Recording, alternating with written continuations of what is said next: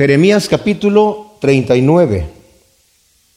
Vimos la vez pasada el capítulo 37 y 38 en donde nos está hablando acerca de, de, hecho desde el 35 ha venido eh, el libro de Jeremías hablándonos de solamente eventos históricos, ¿verdad? Desde que empezó con la quema del rollo que Joacim, el hijo de Josías, había hecho, y vimos también eh, el oráculo que vino contra Sedequías de parte de, Jeremías. Como hemos visto, estas cosas no están en un orden cronológico, pero ahora ya, desde que vimos la quema del rollo por Joacim, vemos más adelante a Jeremías en la cárcel, porque lo metió Sedequías, Sedequías, como vimos, era un, un rey muy pusilánime, de muy débil carácter, muy joven. Empezó a gobernar a los 21 años y a los 32 años es cuando está delante de, Nabucodonosor, ¿verdad? Y pues vamos a ver el juicio que le, que le va a dar Nabucodonosor. Se dejaba muy fácilmente influenciar por los príncipes que lo amenazaban ahí, ¿verdad? Seguramente hombres ya de mayor edad y con mucha autoridad y este hombre muy débil, pues como que no quería tomar decisiones, pero lo más terrible es que vimos que le había dicho ya Jeremías en el último, en el capítulo anterior, en el versículo 14, estaba, Jeremías lo habían metido a una cisterna porque él estaba predicando, estaba profetizando. O sea, primero lo metieron a la cárcel y después lo metieron a un calabozo. Después del calabozo lo sacaron y lo metieron, lo dejaron en el, patio de la guardia. Y desde ahí él estaba predicando y estaba predicándole a la gente que pasaba. El pueblo lo oía y les decía que se rindieran a Babilonia, a los caldeos. Imagínense ustedes, lo habían metido al calabozo porque ibas, eh, Nabucodonosor había llegado, sitió Jerusalén, pero de repente se retiró porque escuchó que Faraón venía en contra de él. Sedequías lo había puesto Nabucodonosor como rey. Y Sedequías le hizo un juramento en el nombre de Yahvé a Nabucodonosor que iba a serle fiel y a mantenerle el reino en paz. Él estaba viviendo en lujos, estaba viviendo en su palacio, estaba viviendo bien y la gente también ahí, ¿verdad? Pero el Señor les estaba exhortando a través de Jeremías que se arrepintieran de sus pecados, que se convirtieran, porque si no iba a venir la destrucción de los caldeos. Y de alguna manera Sedequías se rebeló contra Nabucodonosor y contrató a los egipcios para que vinieran a pelear contra Nabucodonosor. Entonces Nabucodonosor, ya una vez que se había rebelado Sedequías, estaba sitiando ahí Jerusalén, cuando ve que, escucha que los egipcios venían en su contra, como una táctica muy sabia de guerra, en vez de quedarse ahí y desde allí luchar contra los egipcios que venían, porque también se les podían unir los hombres de guerra que estaban en Jerusalén a los egipcios, salen y, para pelear con ellos antes de que ellos lleguen allí a Judá. Y los egipcios le tienen miedo porque cuando lo ven, ya habían perdido una batalla terrible, habían perdido terriblemente, ¿verdad? y les quitó ya a Nabucodonosor todo el, el territorio de Siria. Entonces, cuando vieron que venían solo los caldeos contra ellos, se regresaron a Egipto, ya no volvieron a salir más. Más adelante Nabucodonosor, después de conquistar Jerusalén, va a ir a conquistar a Egipto y mata al, faraón que en ese momento, está en ese momento, ¿verdad? Pero ese es otro detalle que no sale aquí en la escritura, ¿verdad? Pero eso es lo que la historia dice que sucedió. Sale la conquista de Egipto, no salen las otras guerras que tuvo con, con los otros pueblos, uno de ellos los de Amón y Moab, ¿verdad? Que de paso también se los llevó Nabucodonosor cuando iba rumbo a Egipto. Pero de cualquier manera. Entonces, va a regresar nuevamente Nabucodonosor. Y cuando regresa Nabucodonosor, en ese momento, cuando está ese, ese detalle en que se van los caldeos y mientras regresa, está predicando Jeremías que se rindan al pueblo. Pero cuando se va Nabucodonosor y, y ya no hay nadie allí, él, eh, Jeremías quiere salir allí para recibir una herencia en su pueblo Anatot, que está a unas cuantas millas nada más, ahí de Jerusalén y lo ve un guardia y le dice, tú te estás pasando a los caldeos. No, yo no me estoy pasando a los caldeos. No, no, no, tú te estás pasando a los caldeos.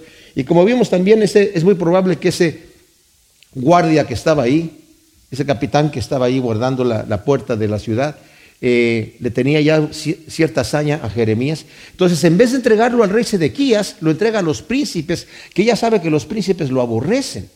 Entonces ellos lo toman, lo azotan y lo meten a un calabozo. Y ya después de que está allí, ¿verdad?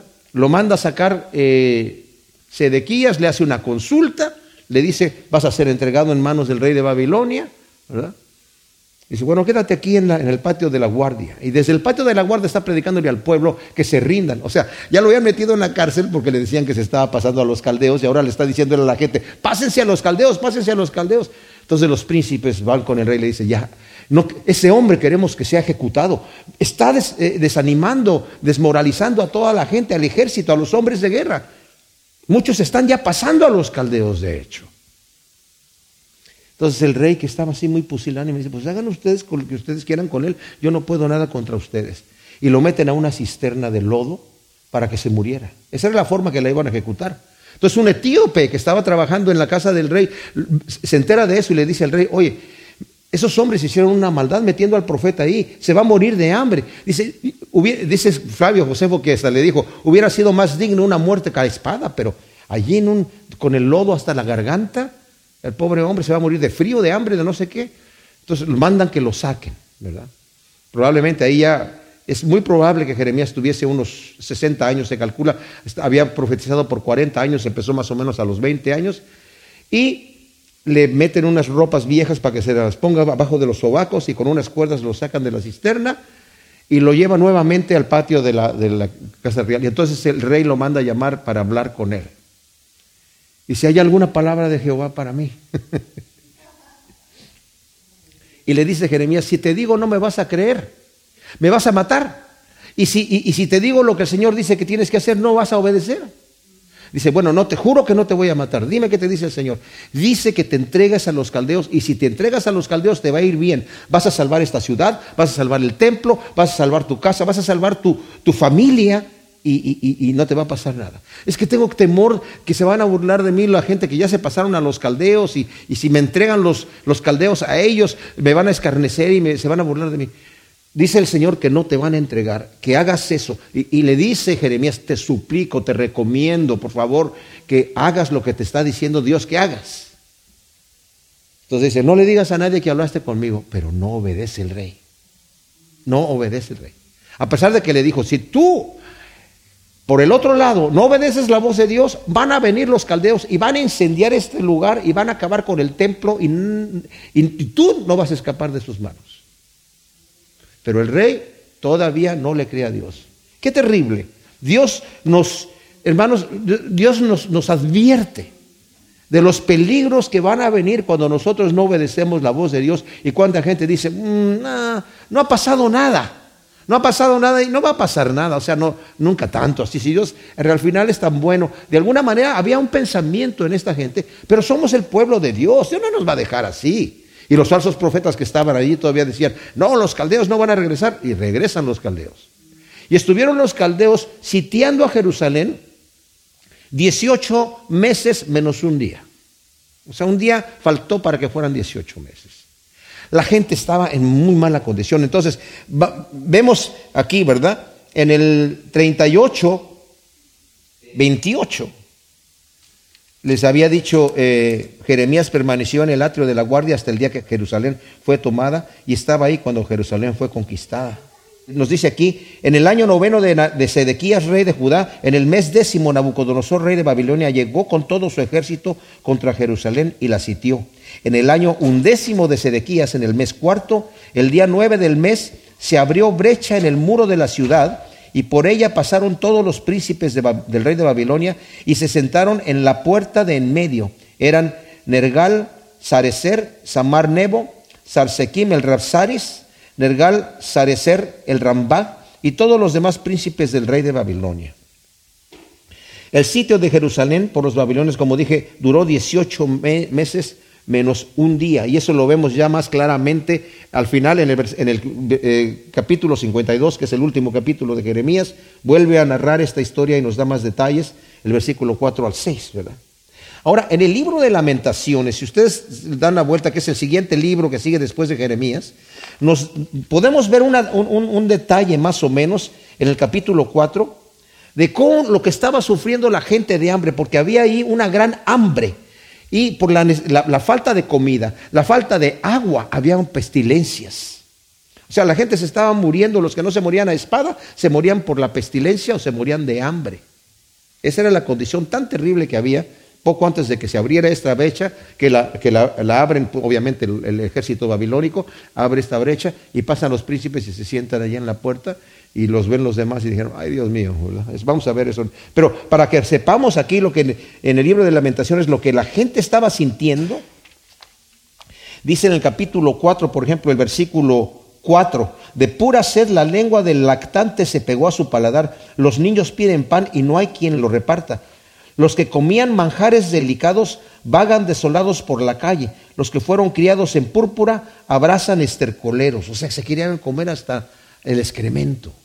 Imagínense ustedes. En, en, el, en este mismo capítulo, el versículo 9, dice, más dichosas fueron las víctimas de la espada que las víctimas del hambre. Estas se consumen lentamente por falta de frutos del campo. Manos de mujeres compasivas cocinaron a sus propios hijos. Les sirvieron de comida en la gran calamidad de la hija de mi pueblo. Yahvé agotó su indignación, ha derramado el ardor de su ira y ha encendido un fuego en Sión que devora sus cimientos. En el versículo 17 dice, nuestros ojos están desfallecidos por buscar socorro vano. En nuestro velar velamos por un pueblo que no pudo salvarnos. Acecha nuestros pasos para que no entremos en nuestras plazas. Nuestro fin está cercano, nuestros días están cumplidos. Ha llegado nuestro fin. Nuestros perseguidores han sido más raudos que las águilas del cielo. Nos dieron casas sobre los montes, nos tendieron emboscadas en el desierto. ¡Wow! El Señor les advirtió que iba a venir todo esto y que no necesitaban sufrir eso si se pasaban a los caldeos. Les va a ir peor a los que están allí en la ciudad que los que se fueron a Babilonia. Pero ellos no quisieron escuchar.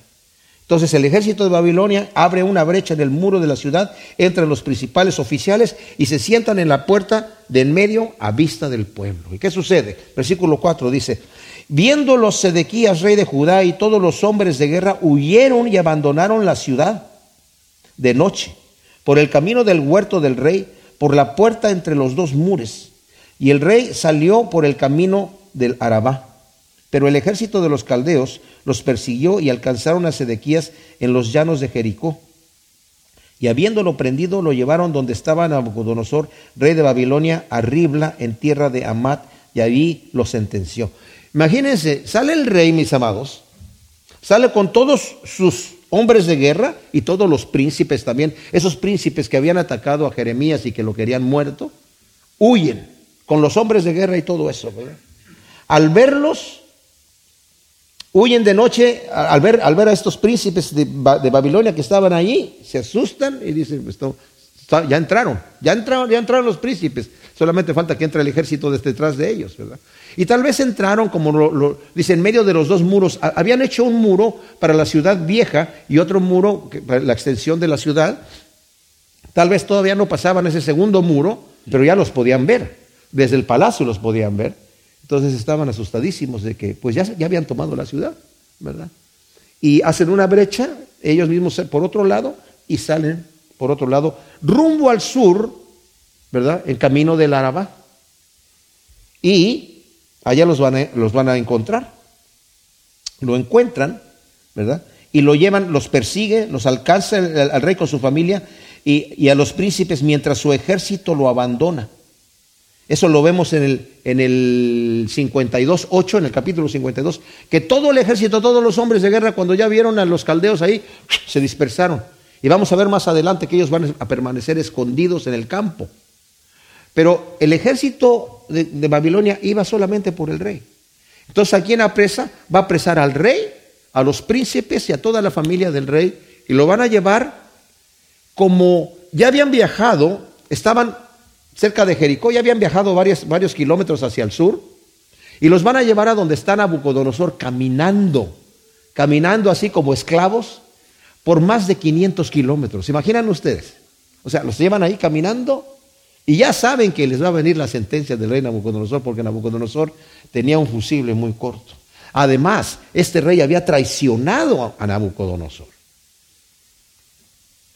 y entonces los van a llevar delante de él.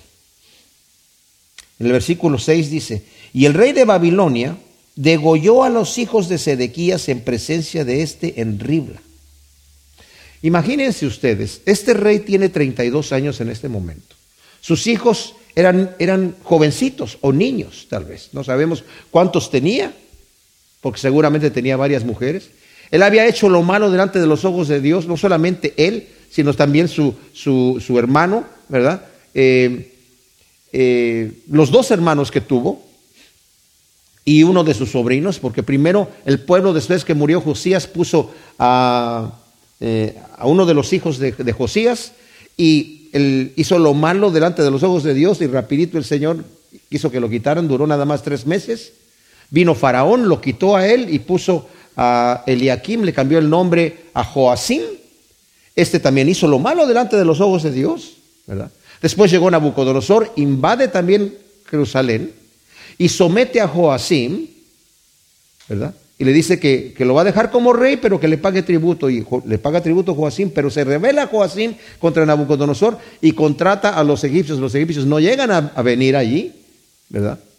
Entonces Nabucodonosor se enoja y cuando viene a sitiar, a sitiar Jerusalén la primera vez, toma al rey, lo mata y lo deja insepulto afuera y pone a su hijo allí, a Joaquín, o que es Jeconías o Conías, es el mismo rey, lo pone ahí como rey pero después de tres meses y diez días se arrepiente Nabucodonosor y dice, no, este, este no me va a ser fiel porque es el hijo del que yo acabo de asesinar y lo acabo de dejar insepulto ahí. Entonces lo quita del rey, se lo lleva preso a Babilonia y pone a su hermano Matatías, le cambia el nombre a Sedequías y es este joven que está aquí. Y le hace jurar en el nombre de Dios, en el nombre de tu Dios, tú me vas a jurar que tú me vas a ser fiel. Sí, yo te voy a ser fiel. Y está, como dije, ahí en su palacio disfrutando todo eso, pero se revela contra Nabucodonosor. Entonces ahora está delante de Nabucodonosor y están sus hijos, los manda a traer allí, ¿verdad? Y los degolla delante de sus ojos. Y luego dice aquí, mandó degollar también a todos los nobles de Judá. En el capítulo 52 nos dice específicamente que eran los príncipes, estos príncipes que habían atacado a Jeremías y que estaban eh, queriendo que Jeremías estuviese muerto, son degollados delante de, en, presencia de Nabucodonosor y en presencia del mismo rey. ¿Y después qué pasa aquí? Los manda degollar a los nobles de Judá y arrancó los ojos del, del rey Sedequías y lo apresionó con grillos de bronce para llevarlo a Babilonia. Según Josefo, Nabucodonosor lo reprende duramente por haber violado el juramento de fidelidad que había hecho ante Yahvé. Qué terrible, o sea, un, rey pagano está reprendiendo a este rey que supuestamente está jurando en su Dios, que, que, supuestamente es el Dios que representa la santidad, la fidelidad, y le dice, tú juraste en nombre de tu Dios, yo te hice jurar, yo pensé que tú me ibas a ser fiel, toma un puñal y le arranca los ojos, ¿verdad? Qué increíble. Ahora, este rey Sedequías estaba dudando de las profecías de Jeremías y de eh, Ezequiel. Ezequiel estaba en Babilonia profetizando al mismo tiempo que Jeremías estaba en Jerusalén profetizando. Ambos estaban profetizando que, iba a entrar este rey a Babilonia, pero Ezequiel dijo que no iba a haber Babilonia. Entonces dice, bueno, eh, eh, en, cambio, em, em, Jeremías le dijo, tus ojos van a ver los ojos del rey de Babilonia y tú vas a entrar en Babilonia. Y el otro decía, Ezequiel decía que no iba a poder ver Babilonia, entonces decía, ¿cómo? Es imposible. Se están contradiciendo estos dos profetas que supuestamente están hablando en nombre de Dios, porque también los falsos profetas hablaban en nombre de Dios, de Yahvé. Entonces dijo, no, pues, sus profecías son inconsistentes. Bueno, sí entró en Babilonia, pero no la pudo ver porque le sacaron los ojos. Y sí vio, sus ojos vieron los ojos del rey de Babilonia, pero eso fue lo último que vio antes de, antes de después ver a sus hijos degollados y a todos los príncipes degollados. Y fue llevado preso a Babilonia y murió en la cárcel, mis amados, por rebelde. Como dije, en ese momento tenía 32 años. Iba a morir en la cárcel y no tenía que hacer eso. Vamos a morir en la cárcel con la noticia, quemaron el palacio, quemaron el templo de Yahvé, quemaron toda la ciudad y es tu culpa. porque tú pudiste haber librado la ciudad. Este rey cuando Jeremías le dijo eso, le dijo, no le digas a nadie lo que me dijiste. Me lo dijiste a mí. El Señor te dio una palabra para mí. No le digas a nadie. Si los príncipes llegan a preguntarte, porque llegaron a preguntarle, diles que me dijiste que ya no te volviera a meter a la casa de, eh, al, calabozo que al primero donde tú habías estado, sino que te dejara aquí en el patio de la, de la cárcel, de, la guardia allí en, en el palacio. Entonces, llegaron los príncipes a preguntarle, hablaste con el rey, ¿qué te dijo? ¿Y qué le dijiste? Dinos si no te vamos a matar. Le digo, pues le pedí que me dejara ahí, que no me revolviera al calabozo. Ah, ya lo dejaron en paz. Pero vemos cómo se cumple la palabra de Dios. Mis amados, Dios nos ha dado muchas instrucciones en nuestra vida y nos las sigue dando. Y viene un juicio que va a venir sobre el mundo, va a venir, porque está profetizado aquí. Pero la gente ahora se burla, se mofa como se mofaban esta gente. No, si aquí no pasa nada. Ya lo andan diciendo. ya a Jeremías le decían, ya cambia de tono. Siempre la misma cosa. Bríndanse que mira que va a venir. Cállate la voz. Incluso había algunos falsos profetas que desde Babilonia decían, ya, callen a ese, mátenlo. Eh, ah, y les vino su juicio a aquellos que también estaban allá. El versículo 8 dice, y los caldeos quemaron a fuego la casa del rey y las casas del pueblo y derribaron los muros de Jerusalén. Y al resto eh, del pueblo que había quedado en la ciudad y a los que se habían pasado a ellos Nabuzaradán, capitán de la guardia, los hizo llevar cautivos a Babilonia junto con el remanente del pueblo.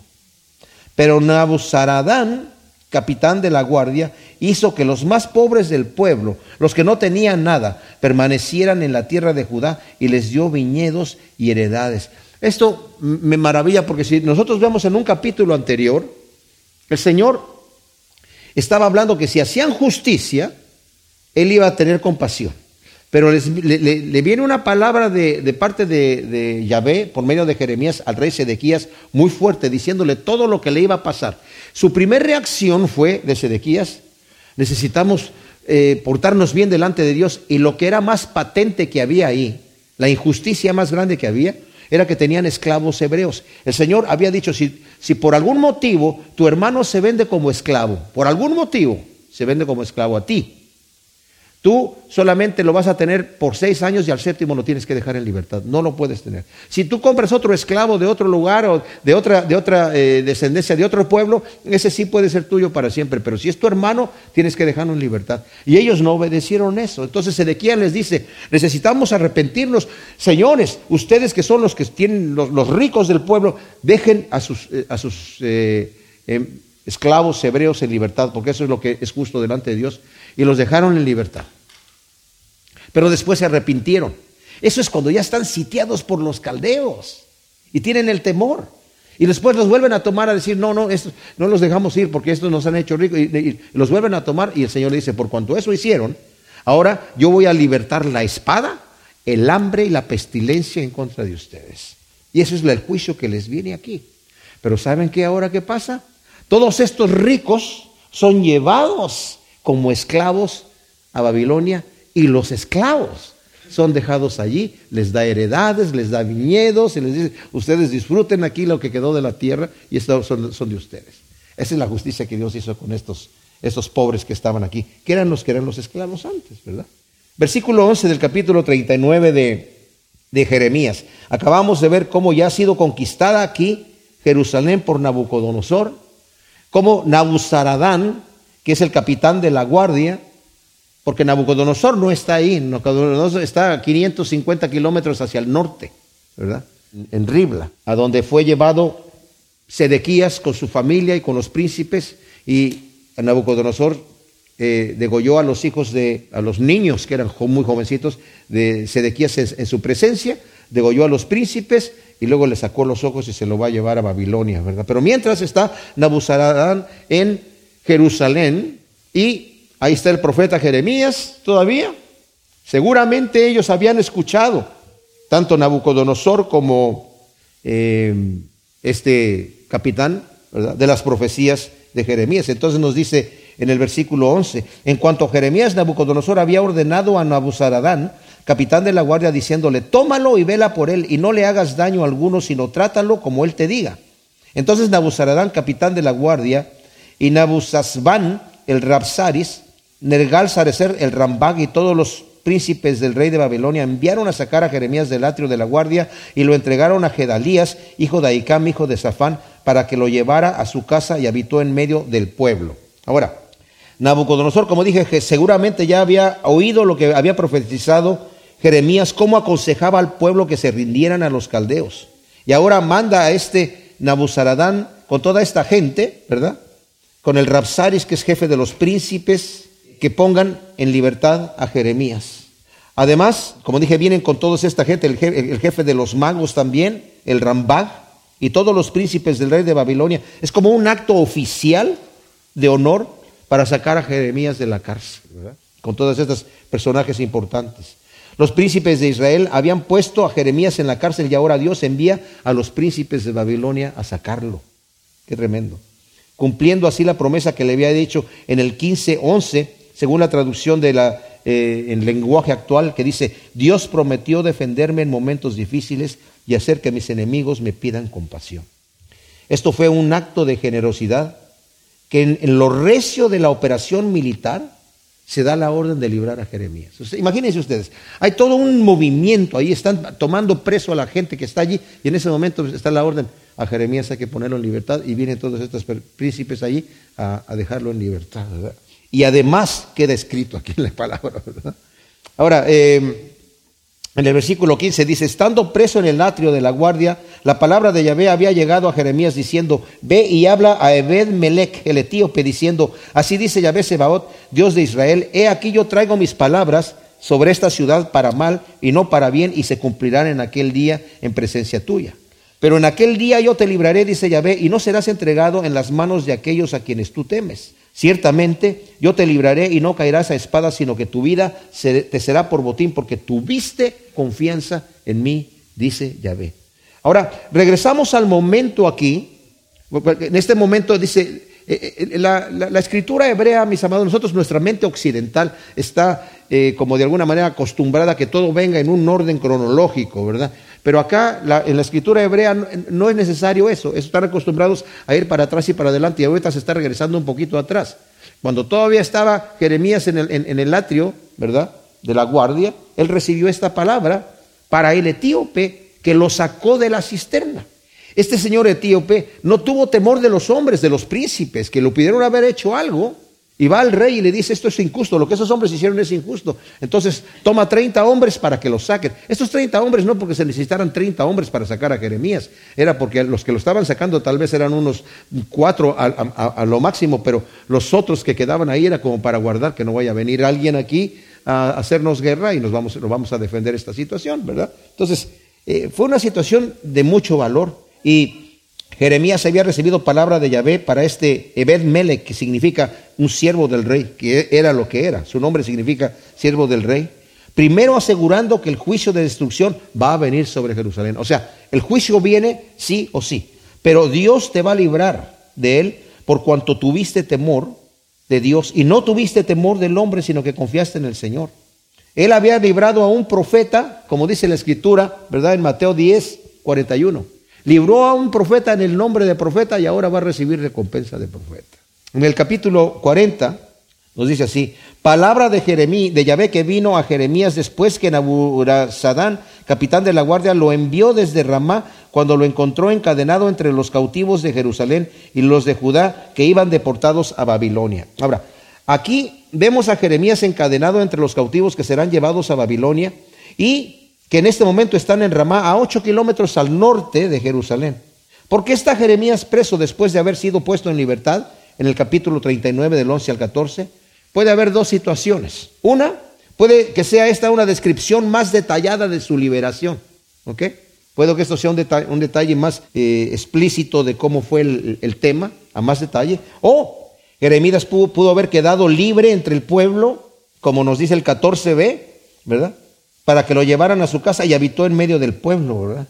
Y erróneamente, tal vez apreciado por algún oficial inferior, a recibir órdenes de apresar a cuantos se encontraran por allí. Entonces, de cualquier manera, como sea que sea, se llevan a Jeremías preso de ahí, con todos los prisioneros que se los van a llevar a Babilonia, y de repente Nabuzaradán lo encuentra allí entre el pueblo, ¿verdad?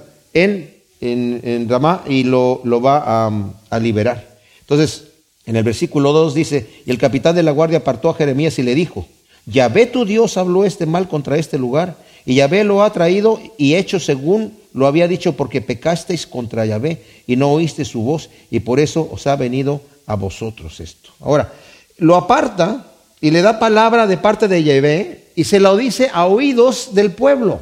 No es que le esté reprendiendo a Jeremías. Obviamente este hombre había escuchado las profecías de Jeremías y está repitiendo lo que Jeremías había dicho. Son las mismas palabras de Jeremías que ha estado anunciando el pueblo, pero ahora este capitán las confirma al pueblo que antes se había hecho sordo a la voz de Yahvé. Qué vergonzoso, mis amados. Es cuando el mundo tiene que reprender la iglesia por su mal comportamiento. Cuando hemos visto escándalos que de repente salen en la eh, televisión de ministerios que andan robando a la gente, que andan robando a la iglesia o que andan haciendo escándalos inmorales, qué terrible es cuando el mundo está reprendiendo al pueblo. Y aquí está este capitán reprendiendo a un pueblo que se supone que está siguiendo a un Dios santo y que está siguiendo la voz de Dios y que no quiso escuchar la voz de Dios. Digo, y ustedes por cuanto ustedes pecaron contra su propio Dios, este mal les vino. él ya se los había anunciado y ahora les viene a ustedes. Pero le dice, como dije, es obvio que Nabuzaradán conocía las profecías de Jeremías. Ahora he aquí, dice, yo te libro de las cadenas que están en tus manos. Si te parece bien venir conmigo a Babilonia, ven y yo velaré por ti. Si no te parece bien venir conmigo a Babilonia, déjalo. Mira, toda la tierra está delante de ti. Ve a donde mejor te parezca ir.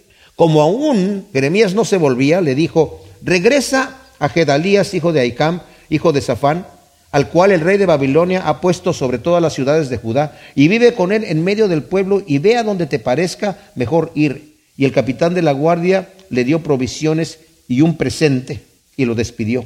Jeremías entonces fue a Gedalías, hijo de Aicam, a Mispa, y habitó con él en medio del pueblo que había quedado en el país. Ahora, aquí vemos que lo está entregando a Gedalías. Gedalías fue al que dejó de gobernador Nabucodonosor allí en ese momento. O sea, se llevó, Sedequías ya había sido, le sacaron los ojos, se lo van a llevar preso a Babilonia y deja a Gedalías allí de gobernador.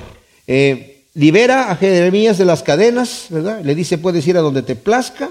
Jeremías no aparenta que quiere abandonar su tierra, entonces Nabuzaradán le dice, mira, vete al rey Gedalías que está, va a gobernar este lugar aquí, y le da provisiones y le da un presente, como una especie como de recompensa, ¿verdad? Al profeta. Y luego dice el versículo 7, los capitanes del ejército que estaban por el campo con sus hombres oyeron que el rey de Babilonia había hecho gobernador de la tierra a Gedalías, hijo de Aicam, y que le había encomendado a hombres, mujeres y niños, de los más pobres de la tierra que no habían sido transportados a Babilonia. Entonces fueron a visitar a Gedalías en Mispa Ismael, hijo de Netanías, Joanán, hijo de Jonatán, hijos de Carea, Seraías, hijo de Taumet, los hijos de Efaín, Netofaíta, y Jesanías, hijo de un Macateo, con sus hombres. Y Gedalías, hijo de Aicam, hijo de Safán, les juró a ellos y a sus hombres diciendo, no tengáis temor de servir a los caldeos, habitad en la tierra, obedecer al rey de Babilonia y os irá bien. He aquí yo tengo que habitar en Mispa, a disposición de los caldeos que vendrán a inspeccionarnos. O sea, no podía habitar en Jerusalén, Jerusalén era puras cenizas. Entonces se va a unos seis kilómetros al, al norte donde estaba Mispa, Dice, este es el lugar donde yo tengo que estar porque ellos van a venir a inspeccionarnos. Tomad el vino, los frutos del verano y el aceite y ponedlos en vuestros almacenes y quedaos en vuestras ciudades que os toque ocupar.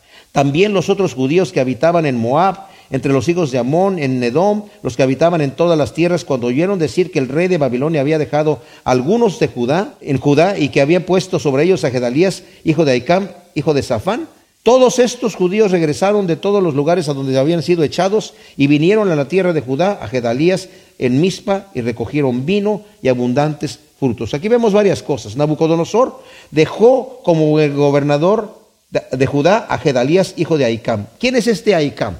En el, el capítulo 26, mis amados, vemos a un hombre que está protegiendo al profeta Jeremías. Al final del capítulo 26, en donde hay unas amenazas, ¿verdad? Cuando Jeremías empieza a profetizar y profetiza en contra de la casa de Dios, dicen, cuando Jeremías eh, terminó de decir todo lo que le había dicho el Señor, Todo el pueblo, los sacerdotes y los profetas y el pueblo entero le echaron mano y exclamaron, morirá sin remedio, porque has profetizado en el nombre de Yahvé. Entonces mandan a llamar a los príncipes, los príncipes vienen a escuchar lo que dice Jeremías y dicen, no, tranquilo, todavía no le hagan nada porque eh, era durante el reinado de, de Joacim y tienen temor, tienen temor. Incluso dicen unos de ellos, mira, este, durante el, gobierno de eh, Ezequías había un profeta que profetizó estas mismas palabras que está diciendo Jeremías y no le hicieron ningún daño antes. Ezequías se convirtió a Dios, se arrepintió, hizo muchas reformas y Dios se arrepintió del mal que iban a traer. Entonces al final no le hace nada a Jeremías y el último versículo dice, entonces Aicam, hijo de Safán, se hizo cargo de Jeremías a fin de que no lo entregaran para que fuera ejecutado a manos del pueblo. Bueno, este Aicam es el padre de Gedalías. Esto nos debe demostrar que este era un hombre justo, apacible, que jura a la gente que vivirán en paz y podrán disfrutar de los frutos de la tierra siempre y cuando vivan sometidos a los caldeos. Él no le pide a la gente que le juren a él fidelidad, él les jura a ellos, yo los voy a apoyar, todo va a estar bien, no les va a pasar nada. Miren, ustedes pueden trabajar las tierras y pueden recoger los frutos. Tenemos que pagar un cierto impuesto, pero no va a ser nada gravoso. Disfruten, disfruten, vivan en sus tierras, tomen posesión de la tierra y no hay problema. Bueno, entre los hombres de guerra que vienen a visitar a Gedalías en Mizpa, viene un tal Ismael, está en el versículo 8, hijo de Netanías, de la descendencia real, que vamos a ver en el, en el 41.1, pero en el mes séptimo aconteció que Ismael, hijo de Netanías, hijo de Elisama, de la descendencia real, y algunos príncipes del rey, diez hombres con, con él llegaron a Gedalías, hijo de Aicam, a Mispa. Y ahí en Mispa compartieron juntamente. Va a conspirar este hombre contra Gedalías, lo va a asesinar. Y, y, bueno, lo vemos aquí que está en este momento aquí. Entonces, dice Matthew Henrys, se abren claros cielos sobre el remanente de los judíos que habían sido dejados en su país y se percibe una perspectiva de paz y tranquilidad después de los muchos años de aflicción y terror. La divina providencia parecía infundir y alentar tal expectación que podía ser para este pueblo tan abatido como vida de entre los muertos. O sea, la gente empieza a regresar porque empiezan a ver todas estas cosas. Ah, mira, este, este hombre, eh, es Gedalías el que está allí, el hijo de es un buen hombre, entonces vamos a ir porque el, juicio, el reinado va a ser justo y, tuvieron, vieron los cielos abiertos después de una gran tragedia que habían sufrido, ¿verdad? Ven que la cosa no está tan, tan, tan, tan grave como había estado cuando pasaron todas estas cosas, ¿verdad? Hasta los hombres de guerra que salieron huyendo ahora regresan. Junto con ellos viene este señor Ismael. Ahora, en el versículo 13 nos dice aquí, Joanán, hijo de Carea, y todos los capitanes que estaban en el campo vinieron a Gedalías en Mizpa y le dijeron, ¿no sabes que Baalis, rey de los hijos de Amón, ha enviado a Ismael, hijo de Netanías, para matarte? Pero Gedalías, hijo de Aicam, no les creyó. Entonces Joanán, hijo de Carea, habló secretamente a Gedalías en Mizpa, diciendo, yo iré ahora y mataré a Ismael, hijo de Netanías, y nadie lo sabrá. ¿Por qué te ha de matar? Para que todos los judíos que se han reunido a ti se dispersen y perezca el resto de Judá. Pero Gedalías, hijo de Aicam, dijo a Joanán, hijo de Carea, no hagas esto porque es falso lo que tú dices acerca de Ismael. Bueno, Joanán es uno de los capitanes del ejército que se encontraban dispersos en el campo y que había llegado a Gedalías con los demás y le advierte que tiene conocimiento certero. Es un hombre de guerra. Es un hombre que sabe lo que está pasando. No es cualquier tipo. Dice, yo tengo el conocimiento certero que este Ismael que viene aquí, ¿verdad? Viene con intención de matarte y lo, está enviando el rey Baalis de los amonitas, que lo ha enviado. Tal vez para quedarse con el territorio, lo poquito que quedaba de Judá, allí, ¿verdad? que al final no va a lograr nada, porque en unos cuantos años nada más, ¿verdad? Poquito tiempo, va a venir Nabucodonosor y va a arrasar con todo. Dice, van a, vienen a asesinarte. Pero Gedalías, que es de carácter benigno y noble, no le da crédito a lo que dice eh, Joanán. Entonces Joanán habla secretamente con Gedalías e insiste que es verdad lo que ha dicho acerca de la conspiración y añade que si él es asesinado, dice, los judíos que se han reunido se van a dispersar por el temor a la retribución de los caldeos y va a perecer el resto de Judá. O sea, hay una gran consecuencia a este asunto, no solamente salvar tu propia vida, pero va a haber una situación aquí terrible porque todos los judíos se van a asustar y van a pensar qué va a pasar con los caldeos, van a venir a, vengarse de este asesinato, ¿verdad? Y pues pero él nuevamente no lo cree. Flavio Josefo narra acerca del el detalle del carácter de Gedalías de esta manera y dice, pero Gedalías no prestó fe a lo que le decían, pues no podía creer tal comportamiento de un hombre a quien había tratado bien. Se negó a creer que un hombre que cuando se encontraba en gran necesidad había recibido de él muchos favores, fuera tan ingrato y con su benefactor que quisiera matarlo con su propia mano. Y en el supuesto caso de que esto fuera verdad, prefería morir a manos de Ismael antes que matar a un hombre que había acudido a su lado y puesto su vida bajo su salvaguardia. Esa es la opinión de Flavio José. De su carácter tan bueno, dice, mira, y si me va a matar, que mejor me mate él, pero yo no le voy a hacer daño porque él ha puesto su vida, vino aquí, pero vino, vino, vamos a ver la hipocresía de este hombre, es terrible, terrible. Dice el 41.1, pero en el mes séptimo aconteció que Ismael, hijo de eh, Netanías, em, hijo de Lisama de la descendencia real, y eso también tiene que ver que era de la descendencia real, de la, de la casa de David, a lo mejor tenía celos de que Elías estuviera ahí, ¿verdad? Y algunos príncipes del rey de, y diez hombres con él llegaron a Gedalías, hijo de Aicam, en Mizpa, y allí en Mizpa compartieron juntos el pan, pero Ismael, hijo de Netanías, y los diez hombres que estaban con él, puestos en pie, hirieron a espada a Gedalías, hijo de Aicam, hijo de Safán, matando así a aquel a quien el rey de Babilonia había puesto para gobernar la tierra. Ismael también mató a todos los judíos que estaban en, con Gedalías en Mizpa, junto con todos los soldados caldeos que estaban ahí. O sea, este hombre es tremendo, ¿verdad? es de la descendencia real, hipócritamente llega a saludar a Gedalías. Gedalías había sido advertido por Joanán de la conspiración del rey Baalis y de los, de amonitas, que, que, había enviado a Ismael a asesinarlo, pero él no le da crédito a la advertencia de Joanán y recibe a Ismael y a sus hombres y prepara un gran banquete. Según Josefo, mis amados, Gedalías bebió hasta estar embriagado y soñoliento este momento, y es ahí cuando aprovecha Ismael para cometer su infame crimen asesina a sangre fría al gobernador Gedalías y a todos los judíos que estaban en la ciudad de Mispa y a los soldados caldeos que estaban ahí. Y ahí no termina. Versículo 4, un día después de haber asesinado a Gedalías, cuando nadie lo sabía aún, Sucedió que vinieron ciertos hombres de Siquem y de Silo de Samaria, unos ochenta hombres con sus barbas raídas, sus vestidos rasgados y sus carnes ajadas, que traían consigo ofrendas e incienso para presentarlos a la casa de Yahvé. Ismael, hijo de Netanías, les salió al encuentro desde Mizpa, llorando mientras caminaba, hasta que los alcanzó y les dijo, venid a Gedalías, hijo de Aicam. Pero al llegar ellos dentro de la ciudad, Ismael, hijo de Netanías, los degolló y apoyado por sus hombres los echó dentro de una cisterna. Entre aquellos que fueron hallados diez hombres que dijeron a Ismael, no nos mates porque tenemos en el campo tesoros de trigo, de cebadas, de aceites y miel, y los dejó y no los asesinó como a sus hermanos. La cisterna donde Ismael echó a todos estos cadáveres de los hombres que había asesinado junto con Gedalías, o sea, Gedalías también lo echó en la cisterna, era la misma que había hecho el rey Asa cuando a causa de Baasa, rey de Israel, Ismael, hijo de Netanías, la llenó de cadáveres.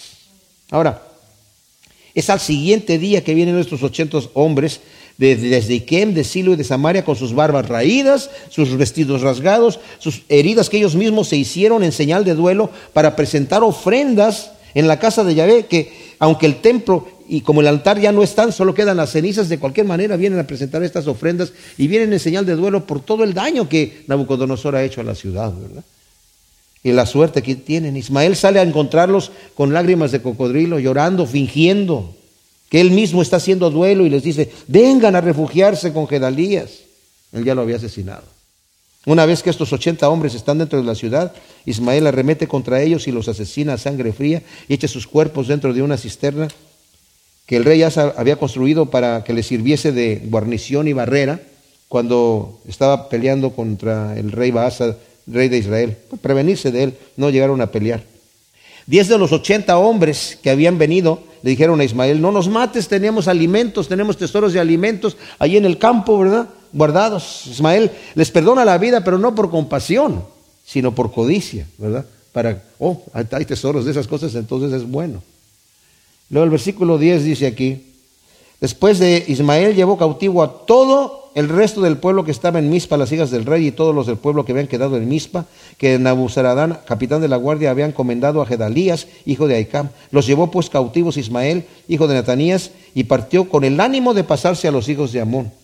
Pero como Joanán, hijo de Carea, y todos los príncipes de la gente de guerra que estaban con él tuvieron noticia de todo el mal que había hecho Ismael, hijo de Natanías, tomaron a todos los hombres y fueron a pelear contra Ismael, hijo de Netanías, a quien hallaron junto al gran estanque de Gabaón.